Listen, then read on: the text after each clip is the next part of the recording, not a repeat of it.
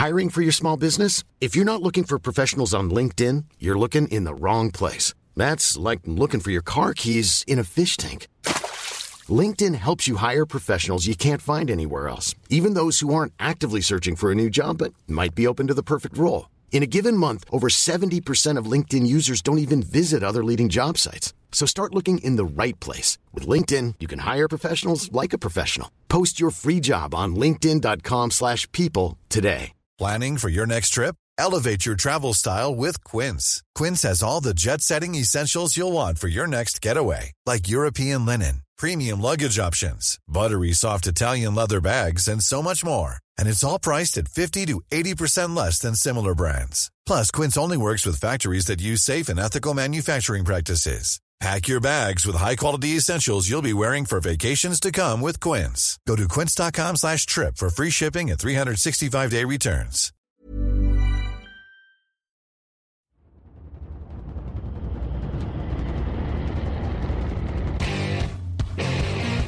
What time is it now? Time is it now? What time is it now? What time is it now? Got gun, Hulk left slot. Dixie left, T left. Mercedes, wide chip, Ricky. Bieber left, 75, Katie, Omaha. Quick going.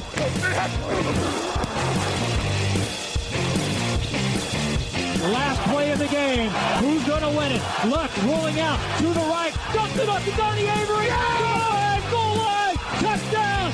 Touchdown. Touchdown.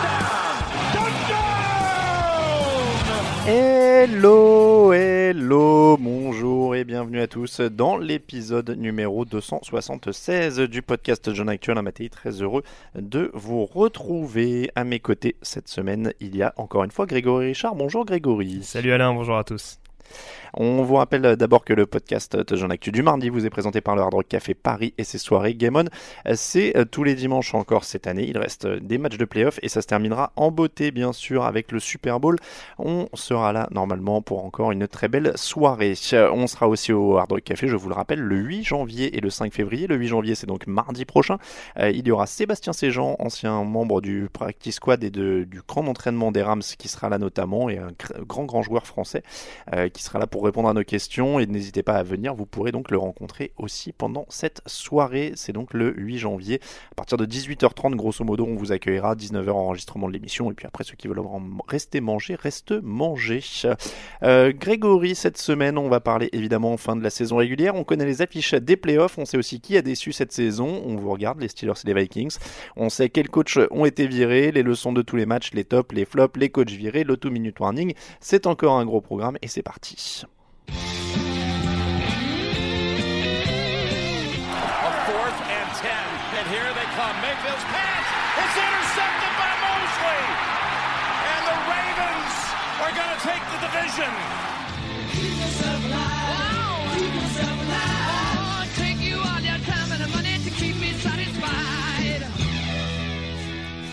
Ravens 26, Browns 24. Les Ravens sont en playoff, Grégory, mais ils ont eu chaud. Ils peuvent encore remercier leur défense, euh, notamment Jimmy Smith, hein, ciblé 7 fois, une seule réception autorisée, deux interceptions.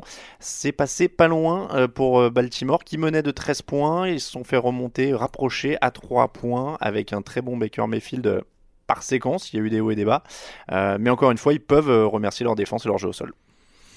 Oui, bah ça commence à devenir un petit peu une, recette connue du côté de du côté de Baltimore, mais c'est sûr que ça a été un petit peu plus compliqué et le fait notamment que le pass rush euh, des Ravens était un peu mieux maîtrisé euh, lors de cette 17e semaine, c'est pas totalement anodin, non plus. Euh, on a vu que notamment sur le terrain des Chargers, ils se sont pas mal facilité la tâche grâce à ça et contre Cleveland, alors que pourtant de ce qu'on avait vu depuis le début de la saison ça paraissait être un match-up euh, à la portée des Ravens. Bah, on voit également que la O-line des Browns a largement progressé. Elle a été capable de laisser du temps à Baker Mayfield, un peu moins de brèche au jeu au sol, et c'est peut-être aussi ce qui a forcé Baker Mayfield à, à, jouer un petit peu plus dans les airs et à tester un petit peu plus ce jeu aérien des, Ravens avec ce que tu expliquais, c'est-à-dire euh, un jeu de qualité, on va dire, pour permettre à Cleveland de recoller en, deuxième mi-temps, euh, mais aussi euh, des jeux très risqués, à l'image donc de cette dernière interception de, CJ Mosley sur une quatrième, alors que les Browns étaient en en bonne position. Euh, ça fait partie de ces quelques regrets. Ça ça fait partie en effet de ces quelques détails qui, encore une fois en cette fin de saison, ont tourné à l'avantage de Baltimore. Ouais, trois touchdowns, trois interceptions pour Baker Mayfield. Tu l'as dit, ils étaient en position éventuellement d'aller chercher euh, euh, un field goal de la victoire. Ça n'est pas passé. Baltimore, 296 yards au sol, 179 yards dans les airs. Il y a un fumble de Lamar Jackson hein, qui a failli leur coûter très cher euh, au mm. moment où il allait rentrer dans la end zone. Il relâche le ballon et il y a une, un coup de sifflet des arbitres qui met fin à l'action alors que ça aurait quand même pu coûter un, touchdown à, Cleveland. Il y a de quoi avoir des regrets là-dessus quand même. Hein. Ça fait partie de cette. Euh, bah, on va dire que alors la première mi-temps de Cleveland est clairement pas bonne euh, puisqu'il mm. rentre, il rentre au vestiaire avec un désavantage de 20 à 7 au tableau d'affichage. Mais c'est vrai que quand on regarde la physionomie, notamment des deux dernières minutes, il y a un field goal, il y a un field goal loupé, il y a il y a un, comment dire une réception qui est vendangée par Jarvis Landry alors qu'il est tout seul, il a plus qu'à filer dans l'embut et il y a en effet ce coup de sifflet intempestif où on pense qu'il y a touchdown de Lamar Jackson, le ballon est recouvert par Jabril Peppers qui, est, qui a plus qu'à filer dans l'embut adverse et qui s'arrête. Euh, un peu la même configuration d'ailleurs que la finale AFC de l'année dernière avec le, le, fumble de, de Miles Jack. C'est vrai. Et c'est sûr que du côté de Cleveland, quand on termine un match à deux points de Baltimore, ça peut laisser ça peut laisser quelques regrets. Alors après le, scénario aurait peut-être été différent en deuxième mi-temps avec euh, avec ce score de des Browns, mais voilà, c'est ça fait partie de ces éléments où Baltimore euh, s'est fait un petit peu peur. Tu parlais des fumbles de Lamar Jackson, j'ai souvent vanté sa bonne discipline euh, depuis sa prise de pouvoir au poste de quarterback. Là, voilà, le, le, le, fumble, on va dire sur le sur le comment dire sur le sur le bras tendu pour pour obtenir le touchdown à la course.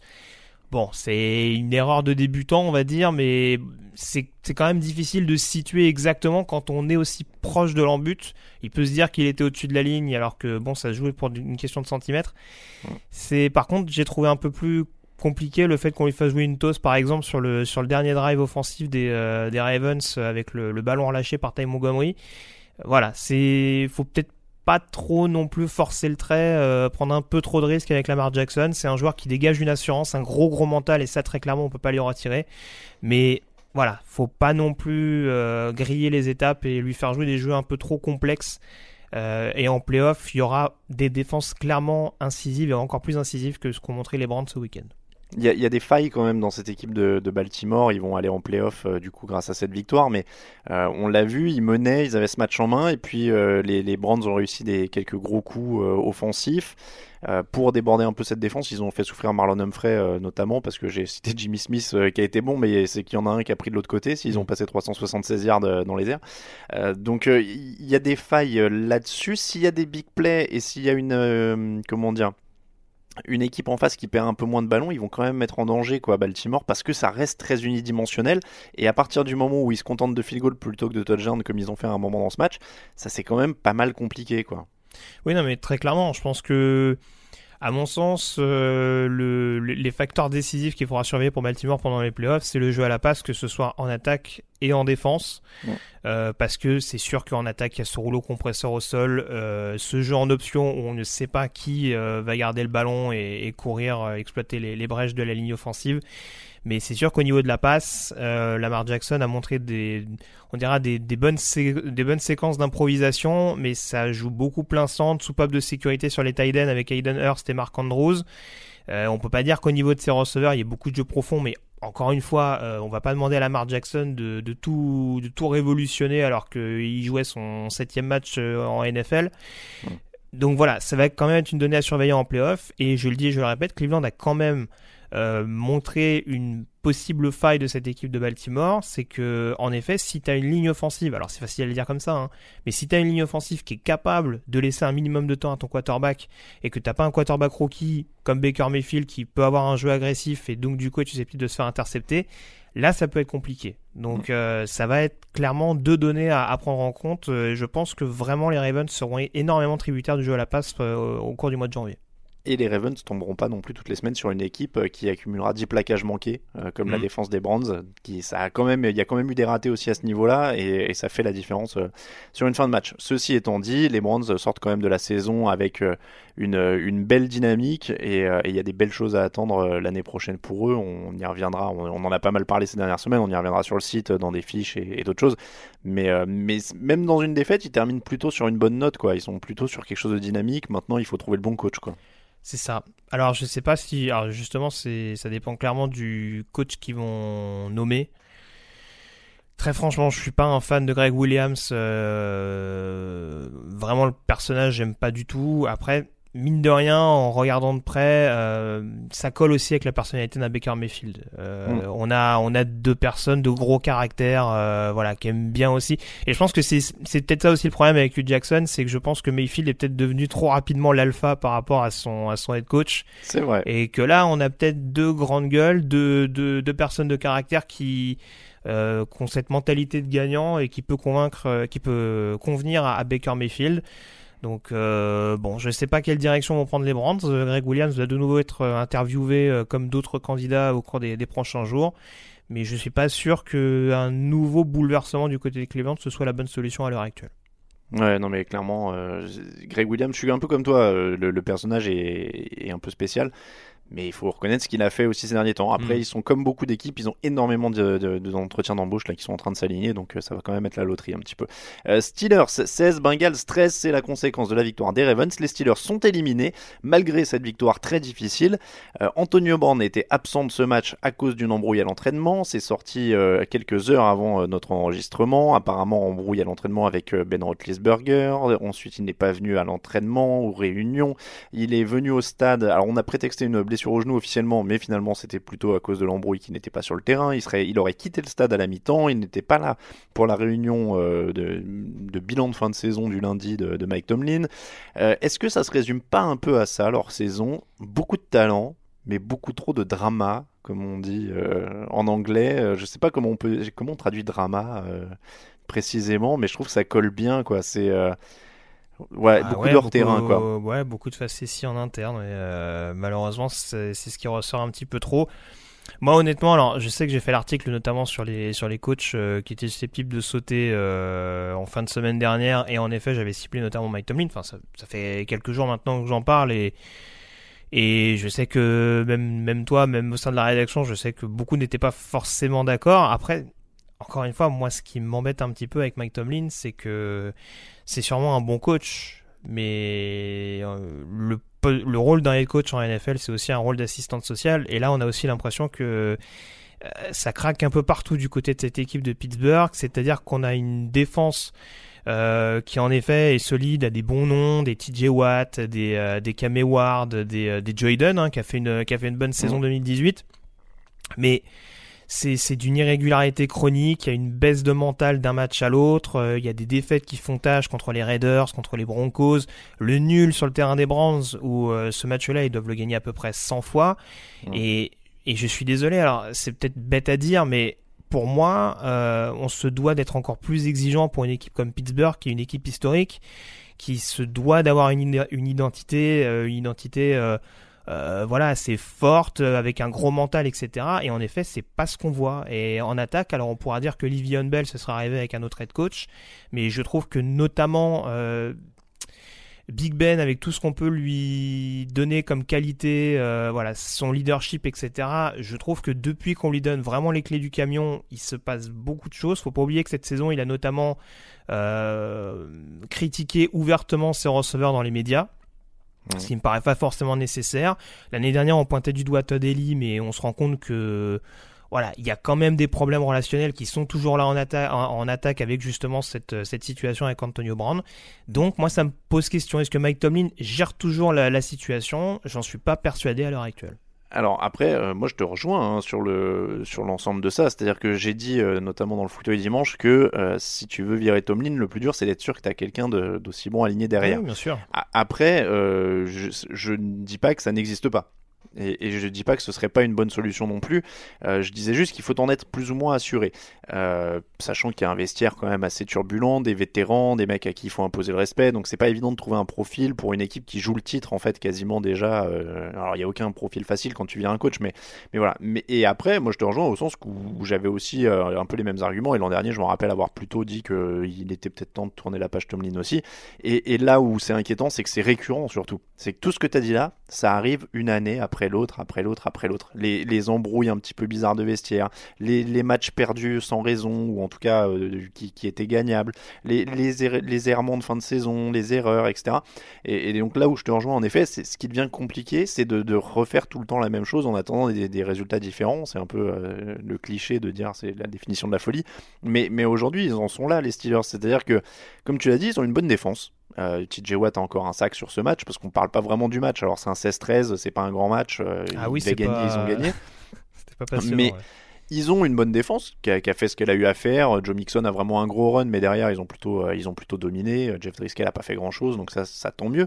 Euh, mais derrière, euh, ils ont une attaque, comme tu le disais, avec Ben Roethlisberger, avec James Conner, avec Levon Bell qui est à la maison, avec Antonio Brown qui du coup finit à la maison, avec Juju Smith-Schuster. Ils ont quand même la première équipe à avoir deux receveurs à plus de 100 réceptions ou 100, ouais, c'est 100 réceptions et 1200 yards. C'est la première fois qu'il y a une équipe qui a deux receveurs à 100 réceptions et 1200 yards sur la saison. Donc il y a énormément de choses. Et, et, pourtant, euh, ils n'ont pas, euh, ils ont pas la, la, la régularité. Ils, ils, devraient, ils devraient euh, être en playoff. Mais- C'est quand même le minimum. Mais tu sais, Donc je suis assez d'accord avec toi. Mm. Mike- et surtout, je sais pas ce qu'ils peuvent changer en fait. Mais, euh, C'est ça mon problème. Bah, c'est pour ça que moi je cible Tomlin. Encore une fois, il y a beaucoup de coachs euh, sur lesquels on va dire ouais on tape facilement. Et Mais Mike Tomlin, faut quand même pas oublier dans quel contexte il arrive. Il arrive à Pittsburgh au lendemain d'un Super Bowl 40 euh, qui a été gagné par Pittsburgh avec Bill Cowher.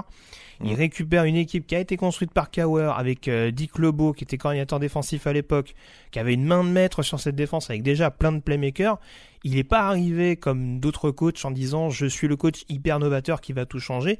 Il est arrivé pour être un coach euh, entre guillemets mental, pour être quelqu'un qui va booster le, vestiaire. Et très clairement, c'est pas l'impression qu'on en a. Et voilà, et je parle de l'environnement dans lequel il arrive. Il a quand même, selon moi, un des meilleurs general managers de la ligue avec Kevin Colbert qui va chercher chaque année des pépites, qui a à Mm. chaque fois un coup d'avance. C'est lui qui, il y a deux ans de ça, va chercher James Conner et Juju Smith-Schuster, des joueurs qui aujourd'hui ont la prétention d'être des running backs et des receveurs numéro un dans l'équipe. Et malgré tout ça, malgré cette bonne, euh, cette, ce bon cadre général, eh ben on se retrouve avec une équipe de Pittsburgh qui se, euh, qui, qui glisse sur la peau de banane presque volontairement. Donc euh, pour moi, c'est pour ça que va peut-être y avoir des changements en interne. Oui, peut-être que Keith Butler, le coordinateur défensif, va peut-être être viré. Peut-être que le coach des équipes spéciales également va sauter. Mais je suis pas persuadé qu'à long terme, ce soit, ce soit salvateur pour, pour Pittsburgh. Et, en termes de dossiers compliqués, du coup, Antonio Brown, on fait quoi? Alors écoute, euh, je sais que tu en as parlé dans l'article que tu as publié euh, ce mardi. Très, très sincèrement, euh, je sais que Santonio Holmes et euh, Mike Wallace, pour moins que ça, ont été dégagés par Pittsburgh. Euh, Donc ça aussi, euh, honnêtement, j'ai du mal à voir et ou Tomlin ou Brown, enfin Tomlin et Brown ensemble la saison prochaine à Pittsburgh. Ouais. Je Dans pense que faudrait- Tomlin a beaucoup couvert Brown et qu'à un moment donné, oui, il va falloir faire des, des décisions, surtout avec la grosse saison, t'en parlais de, de Smith-Schuster. C'est ça, je pense que c'est un peu euh, ce qu'on relaye dans l'article, la phrase euh, que NFL Media rapporte de Tomlin qui est de dire euh, on te supporte tant qu'on peut pas te remplacer. Hmm. Je pense que maintenant qu'ils ont Smith Schuster, a priori, il n'y a, pas de, de raison de s'embêter avec ça, surtout s'ils peuvent tirer une grosse contrepartie. Alors, c'est, j'aime pas faire des infos avec des, ce genre de tweet, mais ils commencent déjà à faire de l'œil aux mecs de, de- des 49ers sur Twitter en, leur- en leur envoyant des, des messages et des trucs comme ça. S'il a envie de partir et qu'il y a une équipe qui est prête à payer cher, après tout, pourquoi pas quoi, Oui, bien hein, sûr. Donc, C'est euh, le, donc c'est le voilà. business. Hein. Un petit mot sur les Bengals quand même parce qu'ils ont plutôt bien défendu. Ils limitent euh, Pittsburgh à 5 sur 15 sur les troisièmes tentatives. Euh, Il y a un beau duo de safety avec Sean Williams qui a une interception et le rookie Jesse Bates dont on a peu parlé parce que c'est vrai que les Bengals n'ont pas été euh, en vue cette saison. Mais il a aucune réception autorisée, deux passes déviées. Donc il y a des points positifs aussi dans cette équipe de Cincinnati. Oui, oui, enfin, de toute façon, on a souvent dit que sur le papier, ça restait une belle équipe.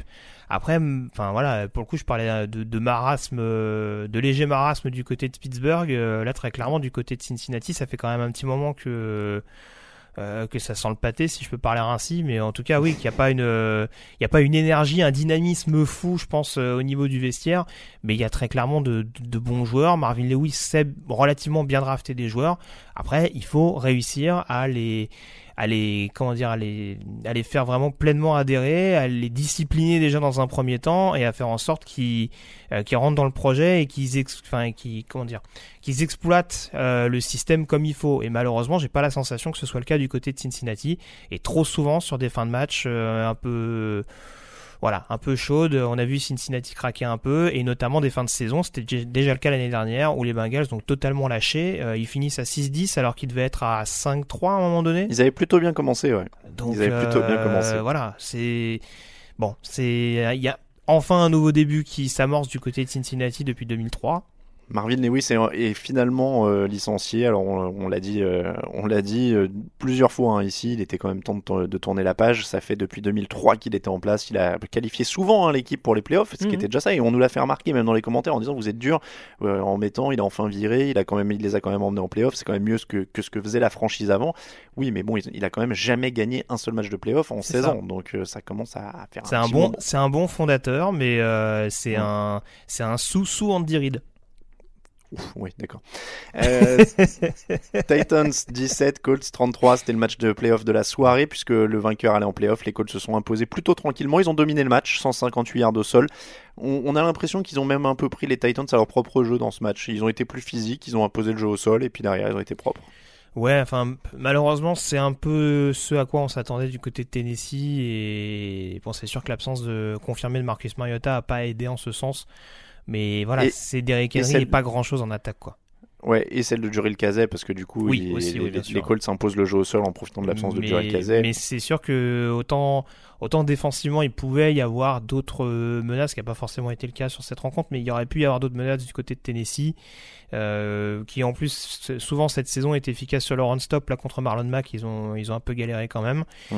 Et voilà, en attaque, quand c'est aussi rédhibitoire et quand t'as un seul joueur qui fait. Enfin, c'est le seul qui a des portées de balle au niveau du jeu au sol. Déjà, ça rend Oui, dur. C'est-à-dire qu'on fait courir coureur. personne d'autre, quoi. Mm.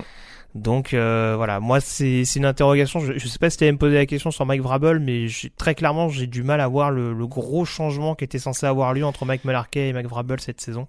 Ouais, c'était une de mes questions, c'était surtout ça, parce qu'a priori, ils vont quand même garder Marcus Mariota, euh, sauf grosse surprise. Donc, euh, je me demande quelle est la marge de progression de cette équipe à l'heure actuelle. Je, j'ai un peu de mal à la voir. Bah écoute, euh, peut-être peut-être euh, continuer à progresser défensivement. C'est sûr qu'il y a eu des, il y a eu peut-être des meilleures choses. euh, une équipe peut-être un, un peu plus solide au niveau du, du, du run-stop notamment. Après, bah, il va falloir quand même reconstruire. On sait pas ce qui va devenir de, de, de Dean Pease qui a eu des problèmes de, de santé cette saison, le, le Ouais, coordinateur. aussi, ouais. Euh, Brian Orakpo a pris sa retraite euh, très récemment, mais bon, il avait plus trop un énorme impact dans cette défense de Tennessee.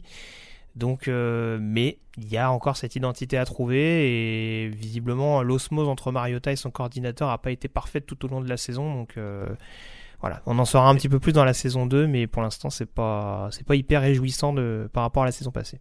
Non, et sur ce match, tu l'as dit, hein, c'était Blaine Gabbert, donc le titulaire, 18 sur 29, 165 yards, un touchdown, deux interceptions. Il n'y a pas vraiment eu de pression sur lui, mais il n'y a pas eu de danger euh, pour autant. Il est, il est quand même pas hyper à l'aise. Euh, donc ça a fait, ça a fait euh, en effet ce qu'on attendait. Luck en face est à 24 sur 35, 285 yards, 3 touchdowns, une interception. Il fait quand même pas mal tourner le ballon, il fait briller ses coéquipiers.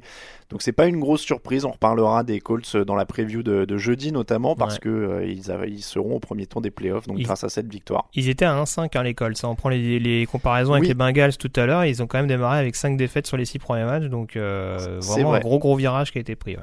C'est vrai, énorme, euh, énorme fin de saison d'Indianapolis, du coup, puisqu'il termine sur euh, 10 victoires en 11 matchs ou 9 victoires en 10 matchs, j'ai un trou du coup. Ça doit être ça, 9 victoires en. Alors attends. Oui, c'est ça. Si je sais Oui, compter, euh, oui, c'est ça, 9 Si, victoires si, en si, 10 matchs. C'est ça, 9 sur 10. Euh, Vikings 10, Bears 24. Après les Steelers, l'autre grosse déception de la saison, c'est les Vikings dans la NFC. Est-ce que c'est la faute de Kirk Cousins ou pas? Bah, il fait pas un bon match quand même. Non, non, pas du tout. Pas du tout. Je, je suis pas un grand fan parce que c'est vrai qu'il y, y y a cette petite habitude depuis euh, la période franchise tag de, de Cousins à Washington. On a un peu ce, ce Cousins bashing chaque, chaque saison euh, à nous dire c'est un feu de paille, mais ah oui, deuxième bonne saison, mais c'est encore un feu de paille, etc., etc. Il y a une espèce de jurisprudence flaco, mais euh, honnêtement, c'est sûr que voilà, là, c'était un match qui comptait et bon, il fait pas, il fait clairement pas une bonne rencontre. Après, on en revient toujours à la même chose. Il y a eu un changement de coordinateur euh, et j'en parlais la semaine dernière. Il me semble, euh, c'était pas pour être volontairement désagréable avec les Lions et les Dolphins, mais là, très clairement, ils ont affronté une défense d'un tout autre calibre. Et là, la ligne offensive, elle a quand même, elle a quand même pris l'eau de toutes parts. Et ça va clairement être un énorme chantier du côté de Minnesota pendant l'intersaison au niveau de cette ligne offensive. Parce que, euh, voilà, Kirk Cousins, c'est pas productif, mais il n'y a jamais eu un jeu au sol performant. Et, et, je serais vraiment critique sur Cousins si, notamment, euh, ça avait occasionné une baisse de production pour, pour Thielen et Diggs. J'ai pas la sensation que ce soit le cas cette année.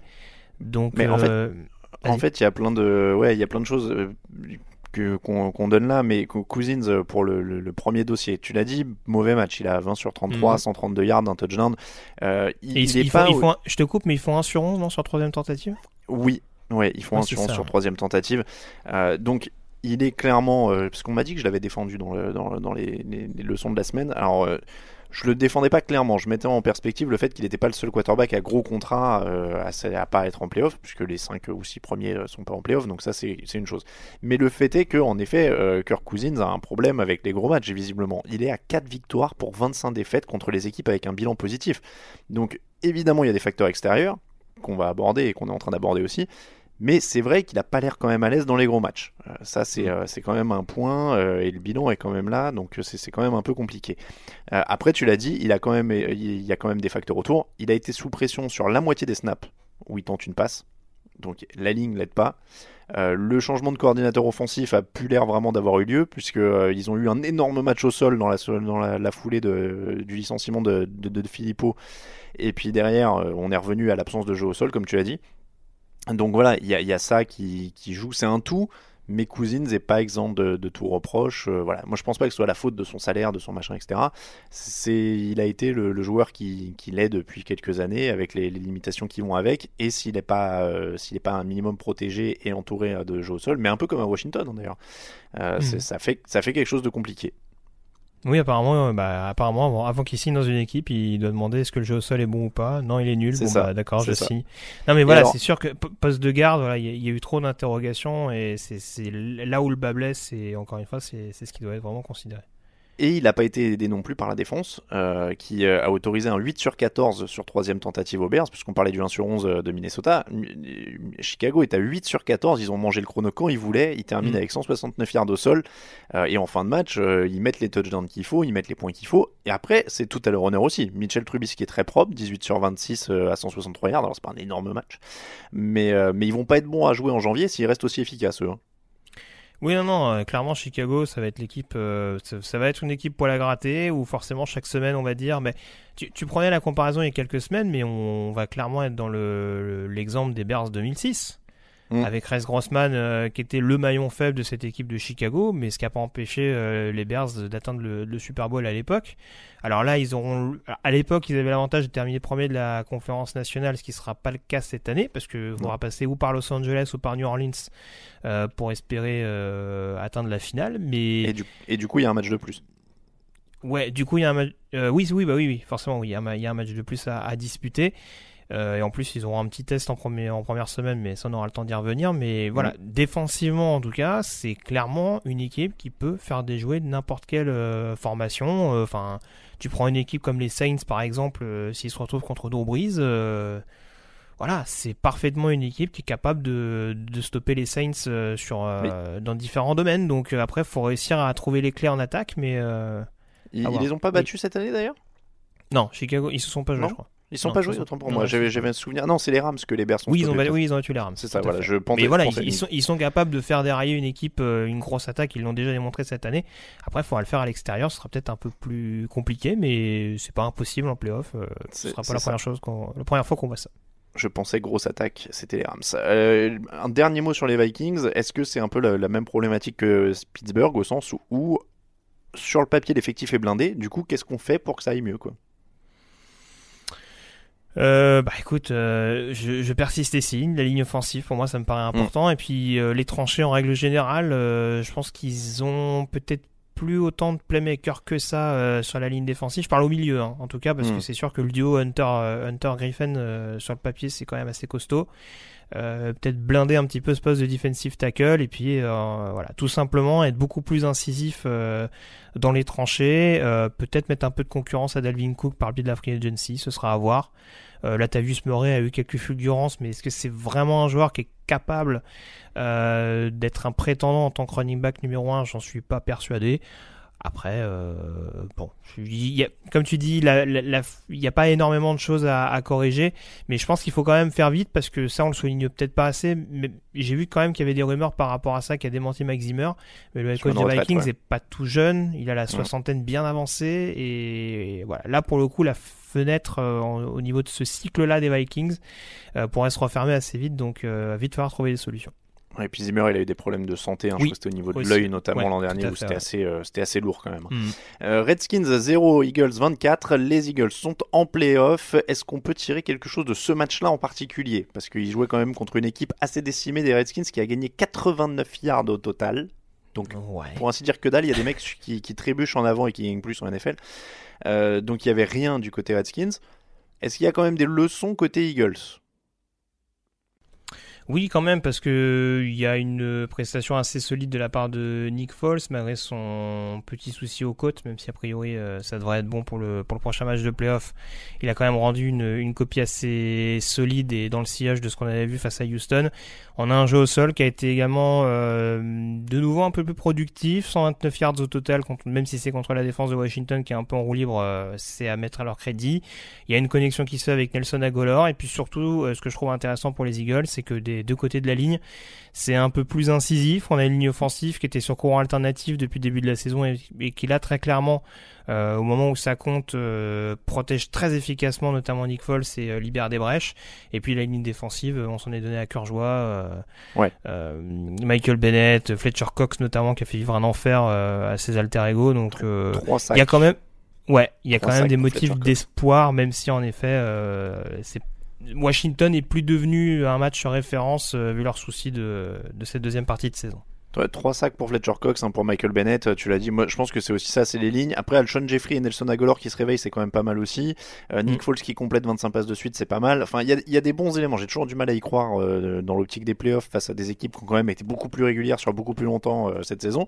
Mais, mais a priori, il y a quand même des éléments positifs. Nick Foles va bien. On va voir s'il va se faire euh, trop caresser les côtes. Ça va jouer les Bears en plus, donc euh, bon courage. Mais, euh, mais ça va être un match-up quand même hyper intéressant. On, en reparlera. alors c'est Raphaël et Raoul qui sont sur l'émission de jeudi, mais ils en reparleront. Ça va être quand même un premier tour de playoff assez superbe par rapport à ce qu'on a eu sur certains matchs les dernières années où il y a toujours un ou deux matchs qui n'étaient pas très intéressants. Là honnêtement j'ai envie de voir les quatre. Hein. La semaine prochaine ça va quand même être du, du très très lourd. Voilà donc pour les principales affiches de la semaine. Petit jingle et la suite.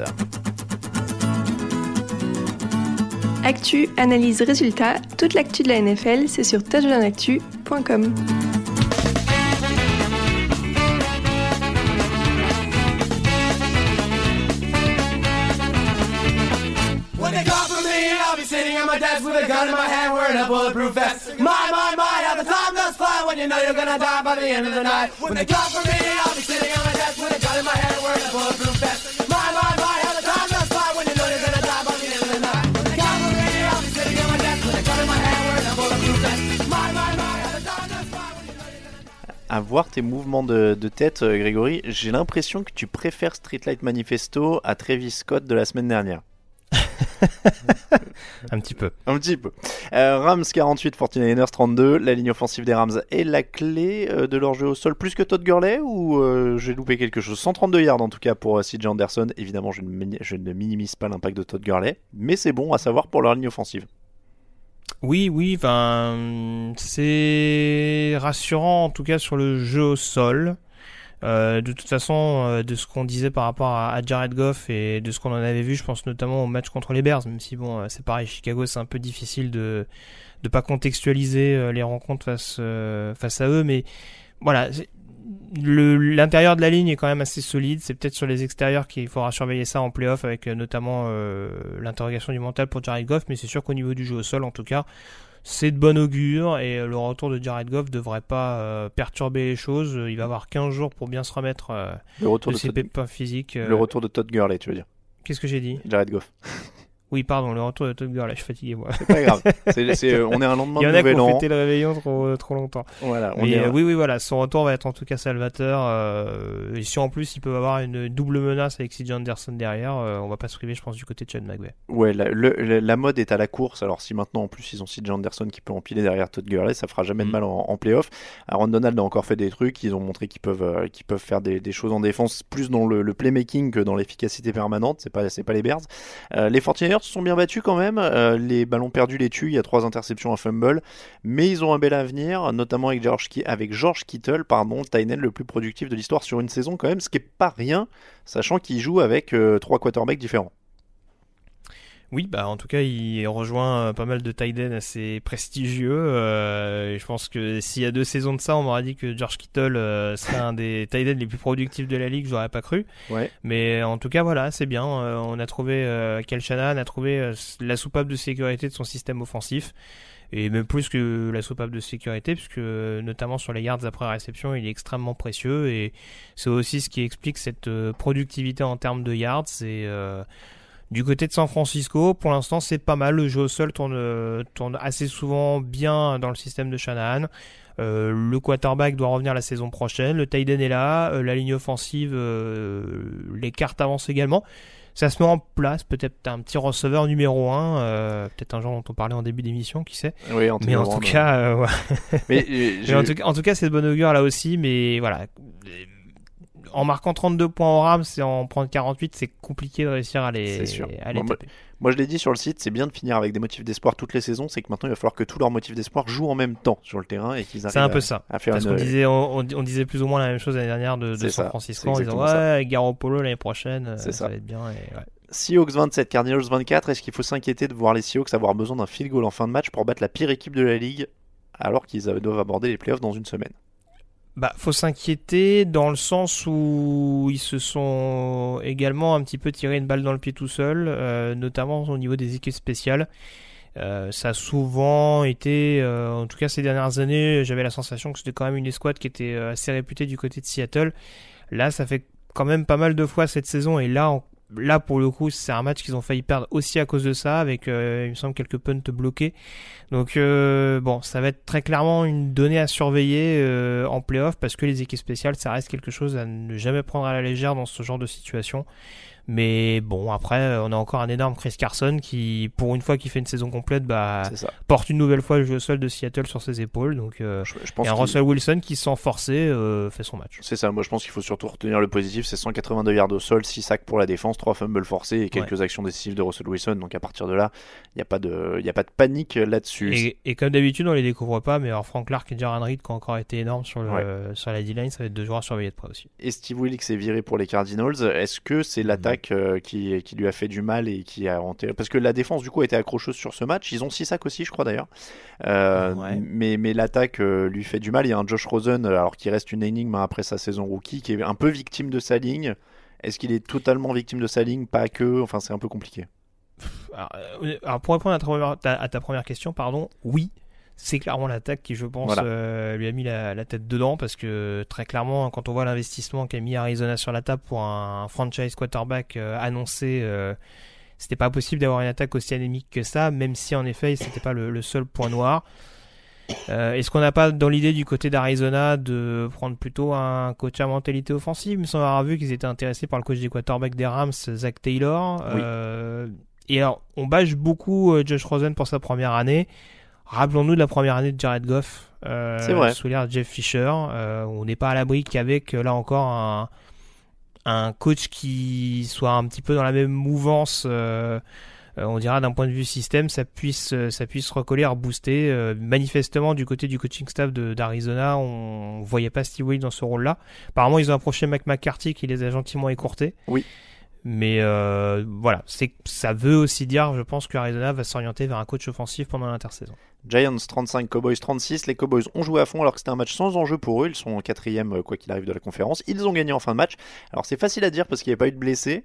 Mais est-ce qu'ils n'ont pas bien fait de jouer ce match à fond pour la confiance, pour cette remontée en fin de match? Et puis pour un gros match de Dak Prescott 27 sur 44, 387 yards à la passe, 4 touchdowns. Un touchdown énorme pour Cole Beasley en fin de match. Il y en a 3 pour Blake Jarwin. Ils, ont quand même construit des trucs offensivement en dehors d'Ezekiel Elliott qui lui était au repos. Donc sur le papier, c'est quand même une bonne opération pour eux.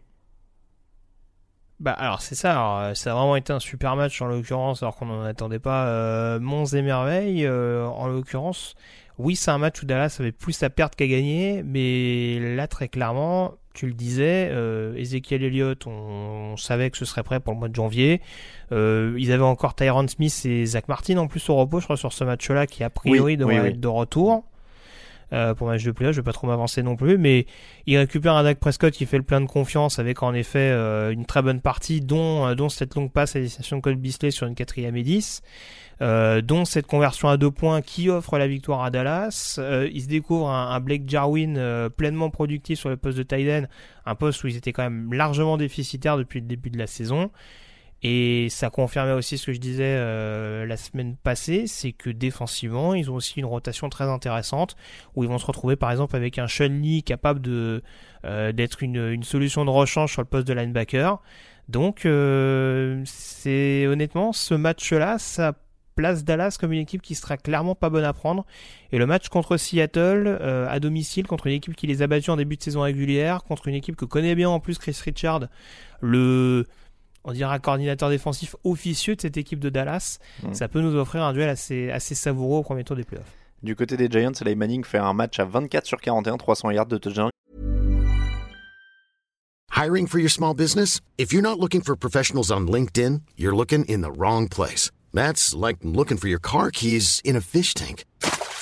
LinkedIn helps you hire professionals you can't find anywhere else, even those who aren't actively searching for a new job but might be open to the perfect role. In a given month, over 70% of LinkedIn users don't even visit other leading job sites. So start looking in the right place. With LinkedIn, you can hire professionals like a professional. Post your free job on linkedin.com/people slash people today. Hi, I'm Daniel, founder of Pretty Litter. Did you know cats tend to hide symptoms of sickness and pain? I learned this the hard way after losing my cat, Gingy. So I created Pretty Litter, a health monitoring litter that helps detect early signs of illness by changing colors, saving you money and potentially your cat's life. Pretty Litter is veterinarian developed, and it's the easiest way to keep tabs on your fur baby's health right at home. Go to prettylitter.com and use code ACAST for 20% off your first order and a free cat toy. Terms and conditions apply. See site for details.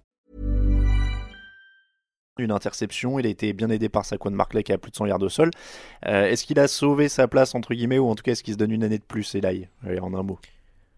Encore une fois, je pense qu'il n'a pas montré que de mauvaises choses cette saison. Donc euh, je serais pas étonné que Shermer le remplit avec lui. Après, je serais partisan de drafter un quarterback assez haut pour le former et pour éventuellement euh, prendre la suite dès l'année prochaine. Il y a eu des bonnes choses euh, en défense aussi. Hein. Dalvin Tomlinson, euh, dont on n'a pas, pas un peu parlé, a bien remplacé Damon Harrison, qu'ils avaient envoyé quand même à Détroit pendant la Mm. saison. Euh, il a 4 stops au sol sur ce match, et puis Oliver Vernon est à 2 sacs et demi. Donc il y a aussi des éléments pour, euh, pour faire quelque chose en défense, mais c'est pareil, ça reste quand même euh, à compléter hein, du côté de New York. Euh, Ça va être une, grande intersaison. Euh, sans enjeu non plus. Saints 14, Panthers 33, c'est la surprise de la semaine. Euh, Est-ce que la hype autour de Teddy Bridgewater est un peu calmée, Grégory? Euh, 14 sur 22, 118 yards, un touchdown, une interception dans ce match. Il était titulaire à la place de Drew Brees. J'ai bien l'impression. bah, en tout cas, il a été moins convaincant sur moi que Kyle Allen sur cette Et- rencontre. Alors, Exactement.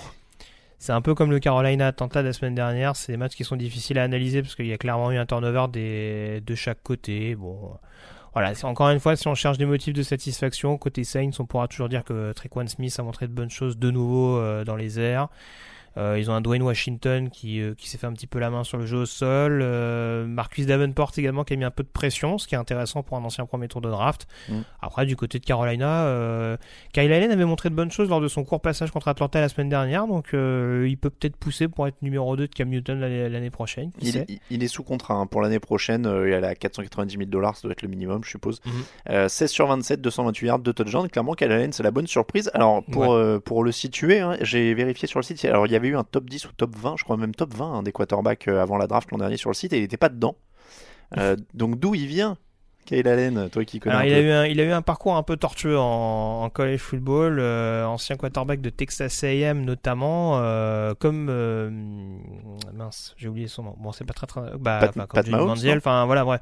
Non, il a fait partie de ces quarterbacks. Non, Texas euh, Patrick Mahomes. Ah, pardon, Non, il, confondu. il- il était à Texas A&M dans une période un petit peu compliquée des Aggies, dans les quarterbacks qui ont remplacé Johnny Manziel. Il y a eu notamment Kyler Murray, le, le dernier Iceman Trophy. Et c'est vrai que il s'est un petit peu perdu, euh, des petites sautes euh, au niveau du mental notamment, et puis il s'est relancé un petit peu du côté de Houston l'année passée où c'était pas extraordinaire non plus, c'était assez irrégulier, et c'est vrai que c'était un petit peu ce qui lui était reproché, ces failles mentales éventuelles. et puis bon, on va pas se mentir, c'était beaucoup aussi un quarterback qui, avait une fenêtre préférentielle et pas grand chose d'autre. Euh, voilà, peut-être que dans cette équipe de Carolina en fin de saison où c'est où les défenses sont un peu plus clémentes, il il fait le plein de confiance. C'est le bon augure peut-être pour la suite, mais euh, bon, c'est ce qui explique peut-être aussi le, le fait que il ait montré de bonnes choses malgré son statut de relatif anonyme en sortie de l'université. c'était la, c'était la bonne, euh, la belle histoire de la semaine. Euh. Et puis juste signé euh, le dernier match de Ryan Kelly dans le centre de, des Panthers a priori, donc voilà, il termine bien avec Carolina, donc c'était pour la pour la mention. C'est vrai. On passe en AFC au niveau des matchs qui concernent des équipes de playoffs, mais qui n'avaient pas trop d'enjeux. Alors il y en avait un pour les Patriots quand même, pardon. c'était de s'assurer une semaine de repos. Ils sont deuxième grâce à leur victoire 38-3 contre les Jets. Est-ce qu'ils sont à leur meilleur au meilleur moment? Euh, Il y a une victoire qui est plutôt convaincante, une semaine de repos qui est décrochée. Ils sont à deux matchs du Super Bowl. Et le premier match à domicile. Et ils n'ont pas perdu à domicile cette année. Bah en tout cas, euh, Josh McDaniels a bien réajusté ses munitions. Je trouvais qu'au niveau du jeu au sol, c'était un peu mieux équilibré entre guillemets, même si ça reste euh, fort, fort, logiquement Sonny Mitchell le, le, principal dépositaire du jeu aérien. Après, on a un Tom Brady qui, après une très mauvaise semaine contre Buffalo, s'est bien remis en confiance euh, et qui, voilà, en l'absence, euh, enfin, malgré le, dernier départ de Josh Gordon, arrive à trouver différentes cibles. Donc, euh, oui, c'est sûr que c'est de très bon augure offensivement du côté New England. Même défensivement, il y a eu des pertes de balles. C'est ce que j'allais dire. Ouais. Mm. Alors certains diront que oui, c'est contre les Jets qui sont très très généreux en cette période de Noël. Mais c'est sûr que voilà, faut quand même aller les chercher ces pertes de balles et ça fait plein de confiance dans une saison et une période du côté New England qui est pas forcément la plus simple de l'ère Bill Belichick. Oui, c'est une défense avec des alors c'est un peu péjoratif, euh, mais je trouvais pas d'autres termes, un peu des no-name, tu sais, un peu des anonymes, euh, comme un JC Jackson par exemple qui a 7 plaquages mhm. pour une passe déviée sur ce match. Ils, arrivent encore à faire des choses avec euh, euh, sans super méga star en défense, même s'il y a des bons joueurs. Hein. Stéphane Gilmore fait une très grosse saison, il est, très très bon. Mais, mais voilà, ils arrivent à faire des choses, donc ils vont être évidemment dangereux en playoff. Ils sont encore à deux matchs du Super Bowl. Comme souvent. Comme souvent. pour les Jets, Todd Bowles est viré. Il n'y a, pas de, a pas de pression sur le quarterback et il y a du mal à protéger leur propre quarterback, donc je pense qu'on est à peu près des axes au niveau du recrutement. Oui, oui, c'est ça. Bah, je pense que là aussi, je serais pas étonné qu'ils arrivent à un coach offensif on l'a mentionné plus d'une fois. Alors là, sur ce match-là, ce qui est intéressant, c'est qu'ils sortent Deontay Burnett, euh, le receveur qui reste sur quelques sorties assez intéressantes. Je parlais de Chris Herndon, euh, qui a montré de bonnes choses ces derniers temps du côté du poste de Tyden. Après, il faut très clairement rebousser cette ligne offensive. Il faut très clairement avoir un meilleur jeu au sol euh, en tout cas un jeu au sol plus régulier, même si Isaiah Crowell s'est blessé il y, a quelques, il y a quelques temps de ça, pour euh, mettre un petit peu moins de pression sur, sur Sam Darnold et euh, le pousser un peu moins à faire quelques interceptions. Mais très clairement, ça va être un gros gros chantier du côté des Jets parce que défensivement, même s'il y a quelques réajustements à faire, ça paraît quand même assez solide sur le papier. Texans 20, Jaguars 3. Les Texans remportent la division. C'était pas hyper compliqué face à une attaque qui était quand même assez pitoyable. 119 euh, yards au total, mais je crois que c'était à 75 ou 80 en entrant dans le dernier quart. Enfin, c'était une catastrophe. Euh, Houston a fait le taf face à une bonne défense quand même. Ils sont à 6 sur 17 sur troisième tentative. Les playmakers ont été bons. JJ Watt en tête. Euh, leur ligne reste quand même clairement le souci. Il y a encore 6 sacs sur, sur Deshaun Watson. Je pense que c'est toujours ça l'inquiétude avec Houston, quoi. C'est ça. Alors je sais pas si c'est à mettre au débit de Houston ou au crédit de Jacksonville parce que euh, je, je, sais pas trop sur qui sur qui m'attarder parce que les Texans, bon encore une fois, euh, comme tu dis, tout n'est pas extraordinaire, mais bon en tout cas ils gagnent euh, un match où ils sont, sont pas vraiment fait peur non plus, malgré la bonne défense de Jacksonville en, en l'occurrence, donc ça a été quand même assez costaud. du côté de Houston, Dishon Watson a été assez solide sans être extraordinaire. En effet, il y a un jeu au sol euh, qui a clairement pas été là, parce qu'il me semble que le meilleur porteur de balle, c'est justement Watson. Oui. Euh, voilà. Après, du côté de Jacksonville, on voit qu'il y a quand même une réaction du côté de la défense. C'est vrai que j'avais quelques doutes là-dessus. Euh, Jalen Ramsey est un peu mieux depuis quelques temps. Euh, Yannick Ngakwe et euh, Calais Campbell font un énorme match sur, cette partie-là. Alors est-ce que c'est du seul fait de la O-line des Texans? Je sais pas trop. Mais en tout cas, c'est déjà bien qu'il y ait une petite réaction d'orgueil et je pense que c'est ce qui a aussi motivé euh, Khan et Tom Coughlin à garder Doug Marron dans cette fin de saison. Ce qui est pas illogique, sachant qu'il a pas vraiment eu de quarterback ces deux dernières années, même si c'était une décision euh, quand même collective. hein. Mais personne n'est viré. Euh, on a viré quelques coachs de position. C'est ça. euh, Et y a gros, pas de gros gros point d'interrogation sur Leonard Fournette notamment, euh, dont l'avenir à Jacksonville est quand même un petit peu. euh, Oui, il s'est fait gronder très fort hein, parce qu'il est resté à bouder sur le, le banc pendant tout le match. C'est ça. Donc, et on a touché à son contrat et on sait quand on touche à un contrat, au contrat d'un joueur d'une superstar, quatrième choix de la draft et Ouais, ouais. dépositaire de l'attaque la saison passée, ça peut rapidement monter dans les tours. Après, il n'a pas trop à la ramener au sens où dépositaire de l'attaque, il n'était plus vraiment cette année. hein. Il gagne même pas 500 yards au sol, il est tout le Oui, temps mais- blessé. Donc, euh, Voilà.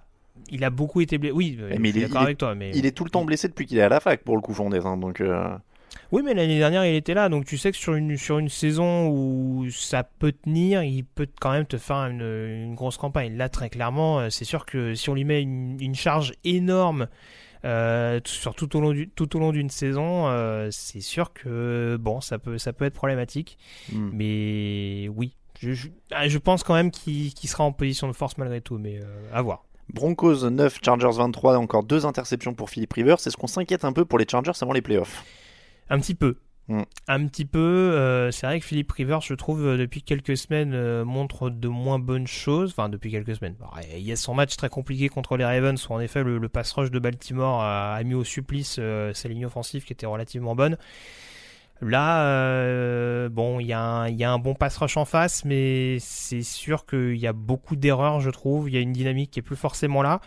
Et bon, c'est pas forcément à dissocier du, de- des problèmes, des pépins physiques à répétition de ses running backs. Ouais. On a un Melvin Gordon qui est revenu, mais qui continue de traîner un petit peu la jambe. Une semaine avant de rejouer Baltimore, c'est pas forcément ce qu'il y a de mieux. Et c'est sûr que défensivement, je pense que je l'ai déjà dit, je pense que les Chargers ont quand même euh, la rotation, notamment sur les lignes défensives, pour pouvoir mettre en difficulté les quarterbacks adverses. Euh, mais après, en attaque, euh, je sais pas. C'est pas l'équipe qui me rassure le plus. C'est c'est pas l'équipe euh, qui me paraît la moins à même de, de faire des turnovers. Bah c'est euh, oui, Melvin Gordon est touché à la cheville encore dans ce match et Philippe Rivers en effet retombe un petit peu dans une, irrégu- une irrégularité qu'il a parfois eu dans sa carrière. Il a été très très bon euh, sur le début de saison, en tout cas sur la série où ils, ils prennent vraiment de l'élan. Là, ça se complique un petit peu, donc clairement le- les retrouvailles avec les, les Ravens, elles vont être elles vont être assez costauds.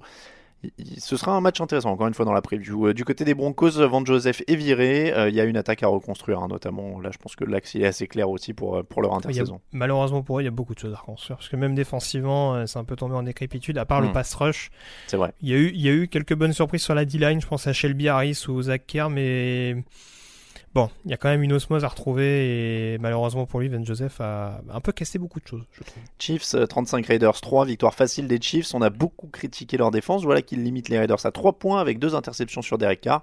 Est-ce que c'est significatif euh, avant les playoffs justement ou est-ce que c'est euh, Derek Carr et des Raiders sont en fin de cycle?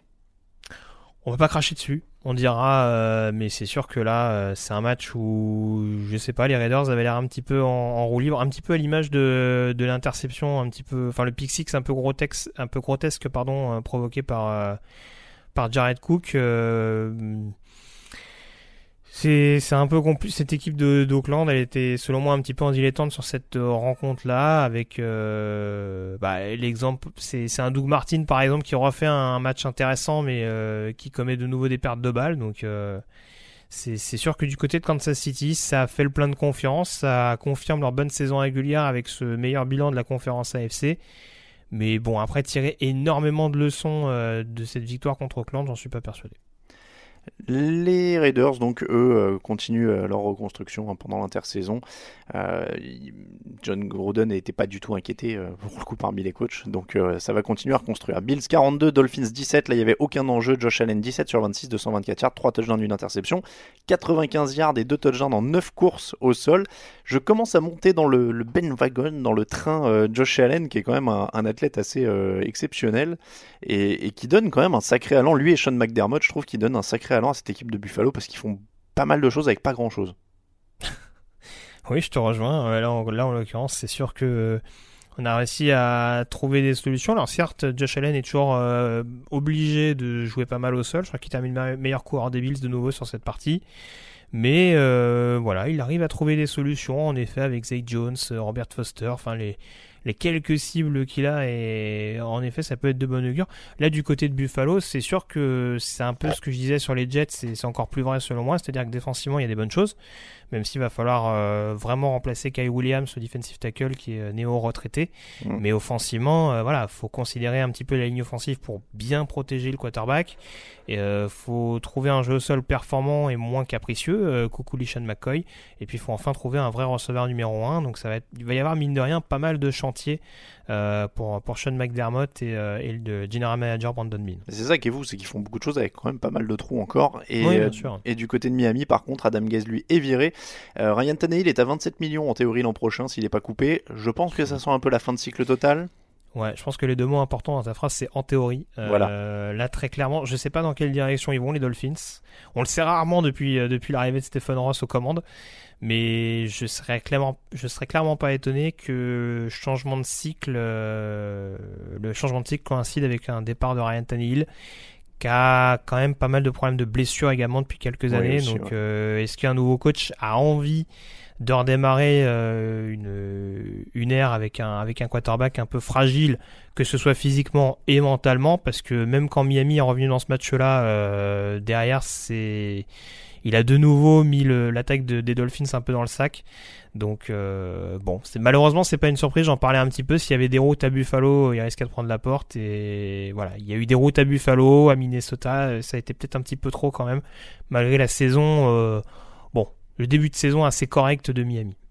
Euh, et puis, et puis qu'est-ce que je voulais dire? Oui, Adam Gaze, euh, on en parlait euh, justement, je, je rebondis parce qu'on on vient d'apprendre, euh, il va rencontrer les Cardinals mercredi. On parlait d'un Ouais. coach offensif pour les Tout à Cardinals. fait. Ah mais Donc, il, euh, il- il a quand même une petite cote en head coach, hein, parce qu'il y en a toujours qui diront qu'à Miami le le climat n'était peut-être pas propice, mais euh, Ouais, qu'il bon, n'avait pas il- le matos, que machin. Il, bon. il peut être de nouveau sollicité pour être entraîneur principal. Packers 0, Lions 31. Matt Patricia a bien sauvé sa place. Lui, en tout cas, il s'est évité des doutes, euh, trop de doutes au Black Monday. Euh, bon match, hein, 130 yards au sol. Ils ont bien joué, les Lions, clairement. Allez savoir si ça annonce du positif. C'est autre chose, mais là, on est dans la Ouf. conjecture, quoi. Ouais, je sais pas. Très, très franchement, c'est un. J'ai pas vu l'image. Peut-être qu'elle est passée, mais euh, je pense qu'à un moment donné, tous les joueurs des Packers se sont réunis sur le bord de touche avec une banderole. On s'en fout. Oui, alors que- clairement, c'était l'autre partie de cette euh, de ce débrief, c'est que les Packers étaient à la rue. Ils commencent alors pa- parce que euh, si vous avez regardé juste les stats, vous dites oui, mais Rogers est sorti en cours de match, etc. Sauf que Rogers il est sorti après 3 three and out où ils avaient punté Mhm. directement et il se passait rien. Il se passait ça. rien de rien. Il n'y a pas eu de jeu au sol. De Sean Kaiser est gentil, mais il n'est pas un titulaire a priori. Euh, et, et voilà, il s'est rien passé pour Green Bay dans ce match. Bah non, mais, mais ce match, c'est en fait c'est les Detroit, c'est les Detroit Lions contre Dishon Kaiser. En gros, c'est un casting en réalité virtuelle. C'est-à-dire que voilà, alors en gros, euh, sur cette phase de jeu là, tu vas passer, sur cette phase de jeu là, tu vas courir, sur cette phase de jeu là, tu vas, tu vas passer.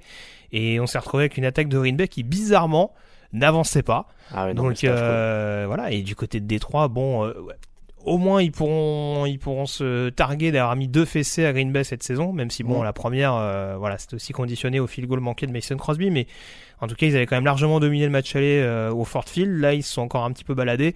C'est clairement pas ce qui me rassure quand même euh, dans l'optique de la saison prochaine. On parlait des autres équipes là. euh, J'attendrai quand même de voir du côté de Détroit. Surtout que tu parlais de Matt Patricia, euh, il y a quand même des rumeurs qui circulent comme quoi le head coach des Lions arriverait en retard au, au meeting. Oui, et, et Ça, ça fait quand même un peu tâche. Et ouais, et qu'apparemment il expliquait, il disait du genre ouais la ponctualité ça dépend en fait, c'est c'est- ça dépend, c'est pas Euh, toujours ouais, important, ça dépend des trucs, c'est c'est Bah très voilà. bizarre ouais. Bah, Enfin, expliquer ça à tes joueurs, je pense qu'il y en a, oui.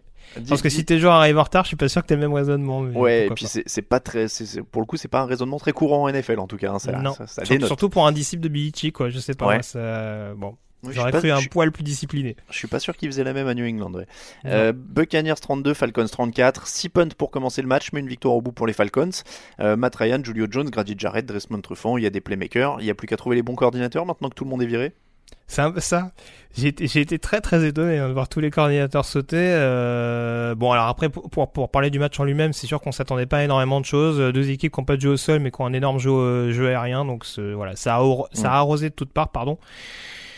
Et euh, bon, au final, Atlanta s'en sort, on dira, au niveau niveau réalisme, quoi. Enfin, oui, en tout cas, en faisant des stops importants, notamment en, en deuxième mi-temps où ils ont été où ils ont été un peu plus incisifs. Après, très franchement, changement de coordinateur, j'attends de voir. Euh, manifestement, Dan Quinn va récupérer la casquette de coordinateur défensif. Euh, quand Oui, on ouais. voit que c'est pas totalement évident. Euh, sa gestion globale du vestiaire, euh, je suis pas un grand partisan du fait qu'il récupère une casquette, surtout que c'est ça me paraît un peu une fumisterie parce que j'ai pas dans l'idée que Marco Manuel ait un système défensif totalement différent de ce que peut faire Dan Quinn. Donc euh, bon, j'attends de voir, mais là très clairement, s'il récupère cette casquette-là, il va se mettre une grosse grosse pression dans l'optique de la saison prochaine. Et puis Jimmy Winston, 22 sur 35, 345 yards, 4 touchdowns, une interception. Tu l'as dit, ça a arrosé. Les Buccaneers ont annoncé, le GM notamment Jason Leach, dire Jason, Jimmy Winston, on y croit, c'est notre gars, il a du talent. Alors j'ai beaucoup aimé la phrase, il a fait beaucoup de choses à son âge que d'autres quarterbacks élites n'avaient pas fait. Euh, donc il va falloir me donner les stats parce que euh, il y en a quelques-uns à 24 ans qui avaient dû faire quelques petits trucs. Euh, et puis surtout donc Dirk Cutter et viré, ils ont choisi entre le coach et le quarterback. Je crois qu'on en avait parlé dans une autre émission en plus et ça semble quand même assez logique. ils prennent alors Dirk Cutter et viré, c'est pas franchement une grosse surprise. Est-ce que d'après toi ils peuvent considérer d'offrir de, de, une promotion à Todd Monken qui est leur, leur coordinateur offensif pardon et qui va déjà avoir des entretiens ailleurs? Euh, franchement, je sais pas. Et alors moi, ce que j'espère justement pour Tampa, c'est qu'ils prendront pas la même direction qu'avec Cutter, parce que euh, à l'époque, on avait dit il s'entend bien avec Jamie Winston, donc euh, on veut pas qu'il s'en aille, on veut que ce soit lui, etc. Et alors peut-être qu'ils étaient très copains, mais ça a pas empêché les imbroglios au poste de quarterback et surtout les problèmes globaux, les problèmes globaux, pardon, au niveau de l'attaque. Euh, là, très clairement, s'ils prennent exactement la même direction avec Ponken, euh, je, serais quand même un poil sceptique. Il y a un nom que je suivrais, je sais pas pourquoi, mais Marvin Lewis attend pas. Euh, oh. je, sens que c'est un truc qui va coller. Oh, mais non, non, mais non, mais honnêtement, j'espère pourtant pas qu'ils prendront pas cette direction parce que déjà, est-ce que Jamie Swinson est vraiment une solution à long terme? J'en sais rien. Mais il faudrait pas que du côté de Tampa, on parte justement sur ce principe-là, lui mettre vraiment une concurrence alors je sais pas s'ils peuvent aller chercher un Nick Foles par exemple, euh, peut-être capable de. Faut, faut surtout prendre un mec qui a entendu parler de la défense quoi. Oui, c'est clair. Alors par contre, l'autre euh, l'autre nouvelle importante du côté de Tampa, si tu me permets, c'est il me semble avoir vu une déclaration un peu bizarre de Gerald McCoy, ah, euh, qui sous-entendait euh, une possible retraite imminente. En tout cas, ah. il parlait beaucoup du passé en évoquant sa, sa carrière avec les Bucks, donc je, je suivrai ça de près. Euh, ça peut être une grosse perte quand justement la défense de Tampa est pas est pas excellente euh, ces dernières années d'un point de vue global. J'ai une petite affection pour ces franchises qui sont tellement lamentables qu'elles poussent des super joueurs à bout. Tu sais, que les mecs préfèrent se barrer. Euh. Bon après McCoy est un peu en fin de en fin de parcours. Hein. Je crois qu'il a 30 31 32 ans maintenant et c'est vrai qu'il est moins incisif qu'au début de sa carrière, mais ça reste quand même un gros leader de vestiaire et forcément un joueur qui, ah Attends, qui peut te faire du bien et être un relais du, du head coach. C'est pas la même génération qu'Endamu Kongsu ou quelque chose comme ça? Il a été drafté un ou deux ans avant. Un ou deux ans avant Oui, ouais. Ça me, ça me paraît. Attends, drafté en, 2008, il me semble. Je suis en train de vérifier. 2010. 2010, pardon. 2010, troisième ah bah choix. C'est l'année d'après. Donc tu vois, il est pas si vieux que ça. Il a, il a 30 bah, ans. J'ai pas dit qu'il était vieux. Il a 30 ans seulement Il a 30 ans pile, il est dans 88. Bon, bah j'ai rien dit alors. Donc, euh, 30 ans, c'est très jeune. Et il est troisième choix derrière Ndamu Kongsu. Ouais. Tu vois Ah ouais Donc, euh, je suis pas ah, mes souvenirs sont complètement faussés sur la draft. Voilà. Trop d'émotions les soirs de draft. Apparemment. Euh, voilà, donc euh, pour les, les, Buccaneers, et du coup on a parlé de tous les coachs virés. Je voulais faire un mm. segment news spécial, mais euh, Dirk Cutter, Buccaneers est viré, Adam Guest, Dolphins est viré, Steve Wilkes, Cardinals, Vance Joseph, Broncos, Todd Bowles, Jets, Marvin Lewis, Bengals, et Doug Marron est conservé. On a fait le tour donc des matchs et des coachs virés. On passe au top et au flop.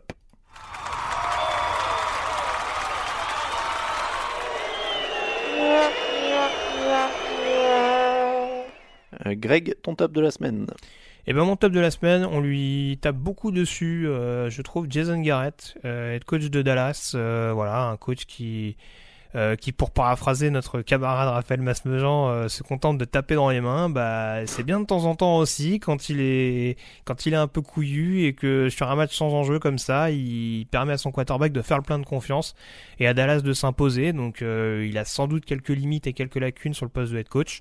Mais euh, voilà, il sait s'entourer et il y a quelques moments où il est relativement inspiré, donc c'est bien aussi de le mettre en avant.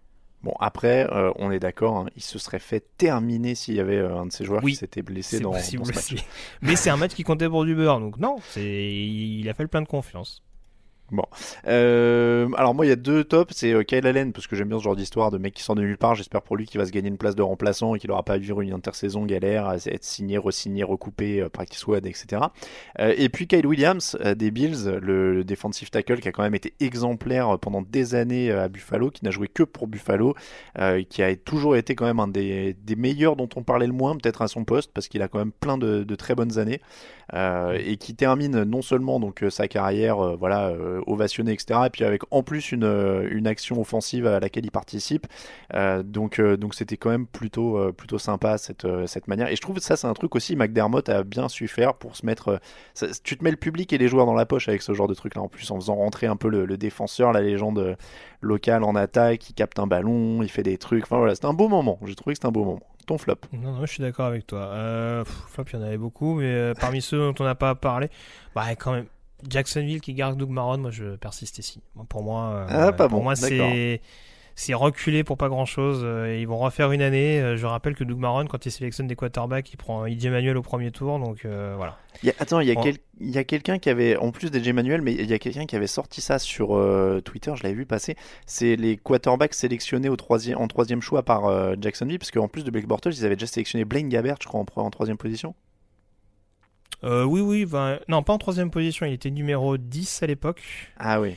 Mais euh, oui, oui, oui, Jacksonville, bah, c'était le successeur annoncé de David Garrard, mais en effet, oui, en poste de quarterback, Jacksonville, ça n'a pas toujours été ça. Ouais. Ouais, ils ont une histoire assez douteuse. Ils ont eu Garrard, euh, enfin, bon, il y, a- il y a eu quelques quelques loupés euh, en l'occurrence, mais oui. Enfin, après, oui, ça, ça- il peut y avoir un nouveau quarterback vétéran, peut-être Joe Flacco, mais après, est-ce que Doug Marrant sera capable de vraiment le booster euh, quand on Ouais, sait que ouais. c'est son irrégularité qui le caractérise euh, J'en suis pas persuadé. Mais voilà, c'est que mon avis. Et puis, euh, moi, j'ai pas d'idée pour les flops, donc euh, j'ai mis les Steelers. Voilà, c'est c'est Mm. super pas original, mais que voulez-vous, c'est comme ça. On est un lendemain de, de réveillon. On passe aux questions.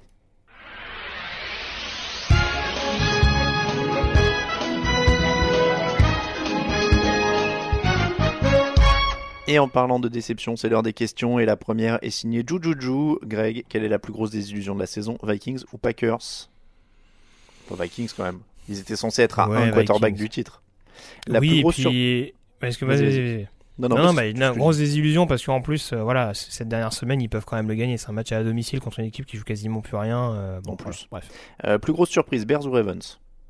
Bah, Bears quand même. Ravens sur la manière quand même, je pensais pas que ce serait avec Lamar Jackson qui rentrerait et qui ferait oui, que courir.